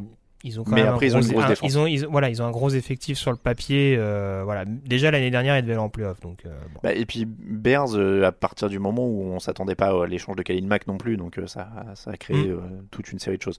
La, la chose que vous retiendrez tout particulièrement, le renouveau des Brands, la révélation Mahomes ou le retour de Captain Luck? Bon, les trois. Mahomes. Si je, dois, si je dois en sortir un plus particulièrement, Mahomes. 50 TD pour un quarterback. euh, enfin, que moi, à titre Ouais, personnel, ouais, j'attendais pas. On connaît, on connaît mon amour pour, euh, pour, pour Patrick Mahomes à sa sortie de la draft. Euh, voilà, là, c'est sûr que C'est- vrai que. il m'a bien bluffé. Moi, j'ai- moi, j'aime bien le retour de Luck quand même, parce que c'était quand même compliqué ces blessures. Et le renouveau des Brands, rien que si. J'ai jamais été aussi heureux pour une équipe à 6 victoires. Euh, les Patriots vont. 7, pardon, en plus, oui. Mm. Euh, les Patriots vont-ils une nouvelle fois, euh, alors je, je, je, je cite Jojojo, les Patriots vont-ils une nouvelle fois faire chier leur monde et aller au Super Bowl? Oui ou oui? Mais ils en sont pas loin. hein. Bah, du coup, on est obligé de répondre oui. mais euh, non, non, mais en tout cas, en tout cas, oui, c'est. Honnêtement, euh, là, le plateau AFC, j'irais plutôt sur New England ou Baltimore. Mais euh, New England, c'est sûr que offensivement, voire défensivement, on l'a dit, euh, il y a quand même, il y a quand même des joueurs capables d'être opportunistes. Mais Ça reste, ça reste pour moi le favori au niveau de la conférence américaine. Mais c'est ça, ouais, qu'il il reste euh, au final largement euh, dans, dans le coup. Hmm. Ma- ah, tiens, question de Floriders. Mike Mayock est le nouveau manager général des Raiders. Qu'en pensez-vous? Bonne idée ou, Car analyste en draft reconnu ou fausse bonne idée parce que qu'est-ce qu'il y connaît en négociation de contrat et au poste de GM dans son ensemble? Donc, question de Floriders. Moi, je, moi, je vais te dire tout de suite, euh, je suis toujours méfiant du facteur Ouah, il est trop fort à la télé. Parce que ça, ça veut pas, ça, ça veut pas dire grand chose. les, les mecs qui ont l'air beaux à la télé et qui ensuite reprennent un poste et se plantent, euh, c'est pas une nouveauté. Il y en a eu quelques-uns. C'est à la- sûr. à la télé, on a toujours l'air mieux. hein. Donc euh, voilà. Après, euh, comme dit Floriders, il n'est pas euh, GM de formation. Après, il connaît suffisamment le monde de la NFL euh, pour euh, y évoluer depuis des années pour euh, avoir des notions quand même. De toute façon, on va pas se mentir, euh, c'est pas lui qui va prendre les décisions in fine. C'est un general manager de facto euh, par rapport à son statut, mais Ah, pour toi, c'est un homme de paille pour John Gruden en fait. pour moi, c'est un, c'est un, comment, c'est un, scout euh, version XXL quoi. C'est, quelqu'un qui va être capable de partager ses opinions, d'avoir une vision globale de l'évaluation du talent, parce que encore une fois, euh, les Raiders ont trois premiers tours de draft, donc vont clairement mettre Mm. l'accent dessus, l'accent dessus, pardon. Après, c'est John Gruden qui, je pense, aura le dernier mot. Euh, vaut mieux quand même qu'il écoute Mike Mayock parce que pour ceux qui se rappellent, quand il a débarqué, ou il- enfin quand il a tout fait pour dégager Rich McKay à Tampa Bay, ses choix de draft, ils étaient pas bien fameux. Euh, on sait qu'il cherche un receveur numéro 1. À l'époque, c'était quand même Michael Clayton et Maurice Stovall. Euh, Vends-moi du rêve, quoi. Donc, euh, à un moment donné, j'espère qu'il va quand même euh, tendre un petit peu l'oreille. Parce que sinon, pour Oakland, ça va être une draft un peu compliquée. Ap- Après, la, question de, de Florider, ça se tient sur le fait que, alors, je suis d'accord avec toi, Scout XXL, etc., mais il est nommé GM, donc c'est vrai que GM, en théorie, bah, il doit gérer la free agency, il doit signer des, jeux- des mecs, il doit négocier des contrats, quoi. Et Gruden n'est pas non plus censé avoir le temps de faire tout ça, donc. Non, mais bah, ce sera, ce sera fait en concertation. Encore une fois, il y a aussi des, des assistants qui vont être là pour gérer. Il y a les fameux, euh, comment ils appellent ça, les directeurs du personnel. Hmm. Voilà, vous inquiétez pas avec tous les entretiens que les general managers ont à passer, euh, ils, ils délèguent ce genre de choses. Après, c'est sûr qu'il faut avoir une connaissance globale. Mais bon, euh, je pense pas que Mike Mayock il accepte un, un, un job s'il a pas conscience de ce genre de choses. Je pense qu'il a croisé deux trois general managers dans, dans sa oui, carrière oui, d'analyste. oui, oui. Je pense qu'il connaît un peu les impératifs des uns et des autres. Après, est-ce qu'il sera capable de le mener à bien? Faut voir. Mais John Gruden l'a fait euh, quand il était à Tampa Bay, donc euh, je pense qu'il aura quand même un œil assez avisé là-dessus. Euh, Attentif, 60 en tout cas. LW75, que pensez du choix de Matt Nagy de, pour cet ultime match des Bears, c'est-à-dire de laisser les titulaires jouer et battre les Vikings pour finalement affronter les Eagles, champions sortants et sans pression vu leur saison, euh, thème à développer, risque de la blessure, semaine de repos, dynamique de la victoire, inexpérience, etc. Euh, Est-ce que tu crois qu'ils auraient dû perdre pour pas affronter les Eagles? Voilà, Pour être simple déjà. Moi, je suis non, pas parce que voilà. Non, parce que de toute façon, et j'en avais parlé, euh, s'ils perdaient, ils prenaient le risque de recevoir Minnesota euh, en première semaine de playoff. Et là, s'ils avaient perdu contre les Vikings, on aurait dit, dis donc, ils sont trop cons parce que s'ils avaient gagné à Minnesota et s'ils Bah avaient oui, dégagé oui. euh, des playoffs, ils seraient pas éliminés au premier tour. Moi, je, Donc il n'y a je- pas de vérité absolue en l'occurrence. je suis de l'école qui lâche aucun match. Si tu dois aller au bout, tu bats ce qui est à battre et Oui. point barre. Et puis Donc, rien ne dit que les Eagles sont favoris. Ils vont reprendre leur rôle préféré d'underdogs. Mais euh, va falloir que les Eagles ils gèrent cette défense de, de Chicago, c'est clair. Et, et c'est ça. Alors, il y a une mystique euh, qui s'est créée par rapport à l'an dernier, etc. Mais les Mhm. faits restent que les Bears sont supérieurs aux, aux Eagles euh, en défense, en tout cas, absolument euh, actuellement. Oui, chaque, chaque année ils vont pas ils vont pas gagner le Super Bowl juste en se disant tiens on va se mettre un masque de latex et puis comme ça ça va passer quoi. C'est ça. Donc, Donc euh, là, ils restent quand même outsider et, et ça passera pas tous les ans avec Nick Foles et sur la magie. Et ils sont quand même un peu inférieurs à ce qu'ils étaient l'an dernier. Donc euh, et il n'y a pas l'effet de surprise. euh, voilà. Donc euh, c'est quand même. et ils joueront à l'extérieur, ce qui était clairement différent par rapport à l'année dernière. aussi, aussi. Donc voilà. Même s'ils passent les Bears, euh, c'est pas dit qu'ils en gagnent deux autres pour aller au Super Bowl, quoi. Donc, On est euh, comment les Vikings peuvent-ils avoir une, une attaque au niveau de leur défense? Question d'Étienne Munoz.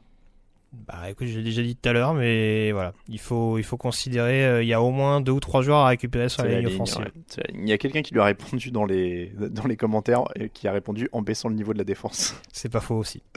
Euh, après le licenciement du coach Van Joseph, qui voyez-vous de plus crédible pour prendre les rênes de Denver et quel quarterback free agency voyez-vous potentiellement à la place de Keenum?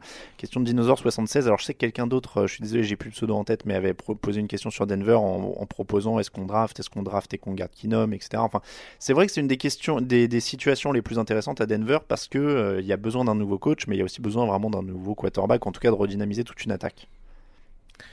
Ouais, alors euh, bah, forcément les deux forcément les deux questions pour moi elles sont quand même liées parce que c'est l'identité du nouvel head coach qui déterminera euh, dans quelle direction il faut aller au niveau du, du quarterback.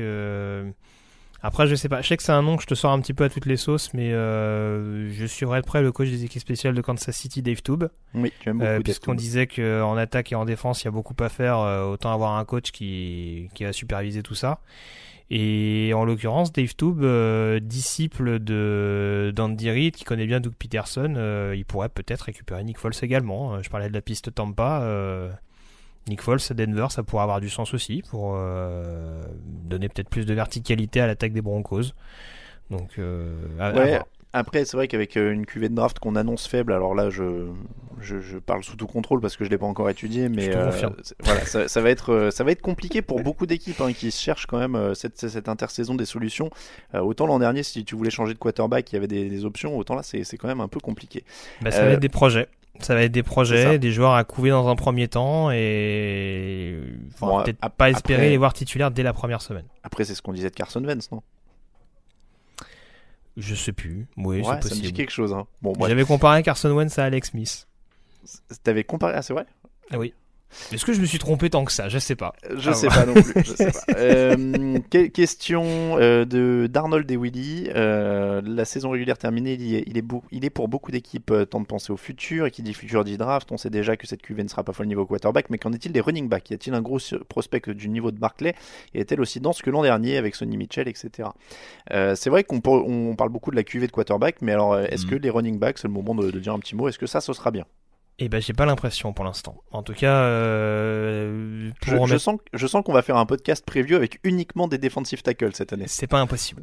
je, je ne te le cache pas, c'est une forte possibilité. Mais euh, non, non, très clairement, les running backs, à l'heure actuelle, si, enfin, si je devais faire une mock comme ça pour, pour m'entraîner, j'aurais j'aurais pas de, de running back au premier tour. D'accord.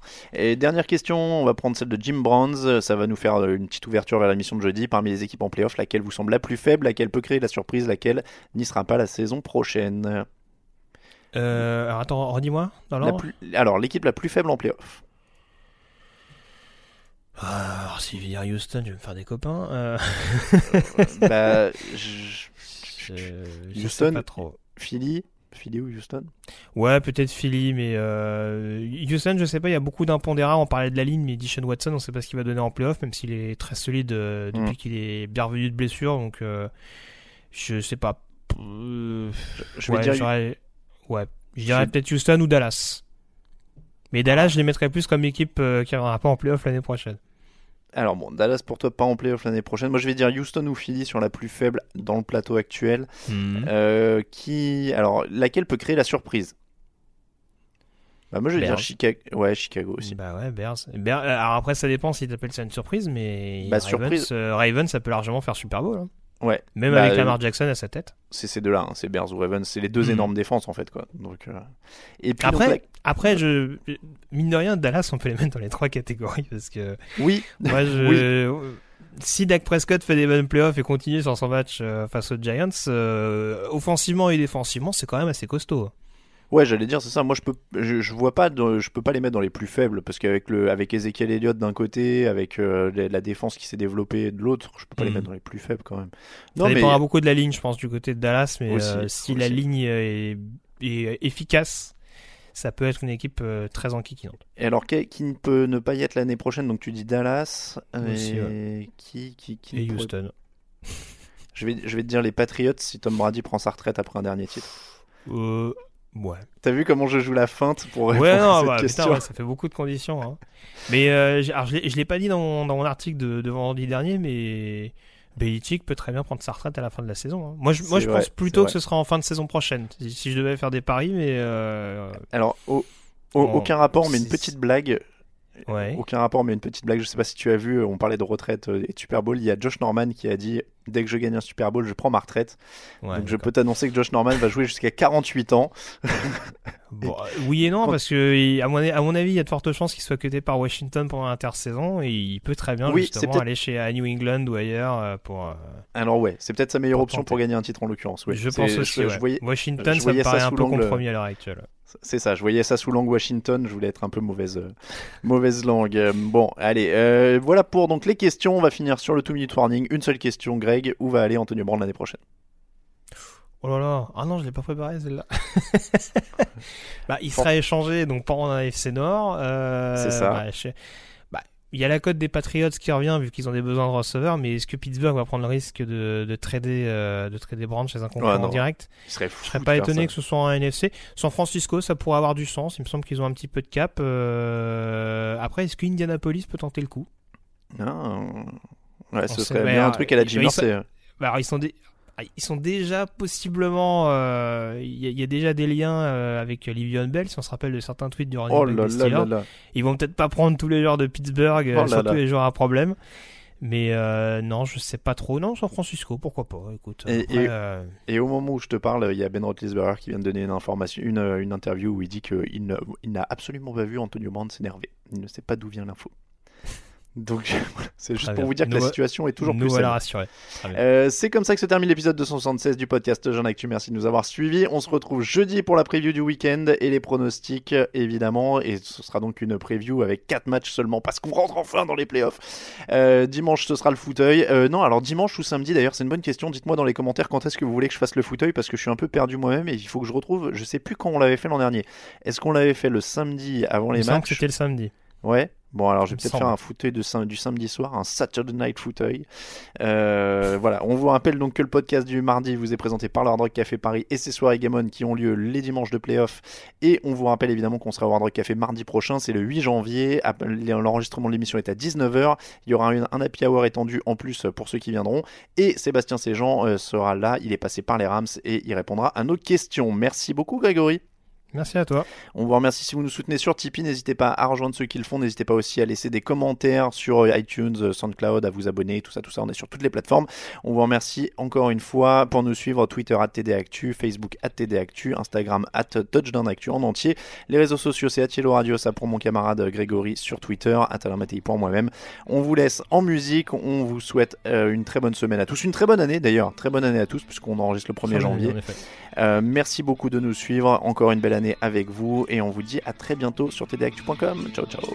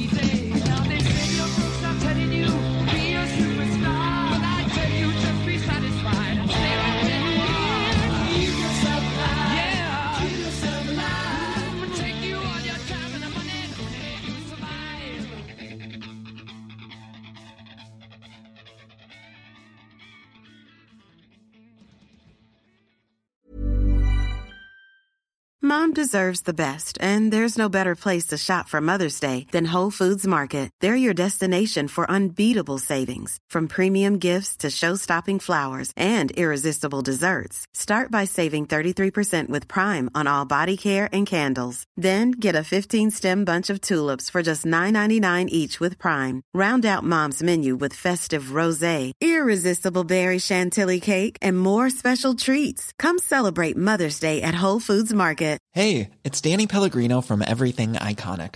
Ready to upgrade your style game without blowing your budget? Check out Quince. They've got all the good stuff shirts and polos, activewear, and fine leather goods, all at 50 to 80% less than other high end brands.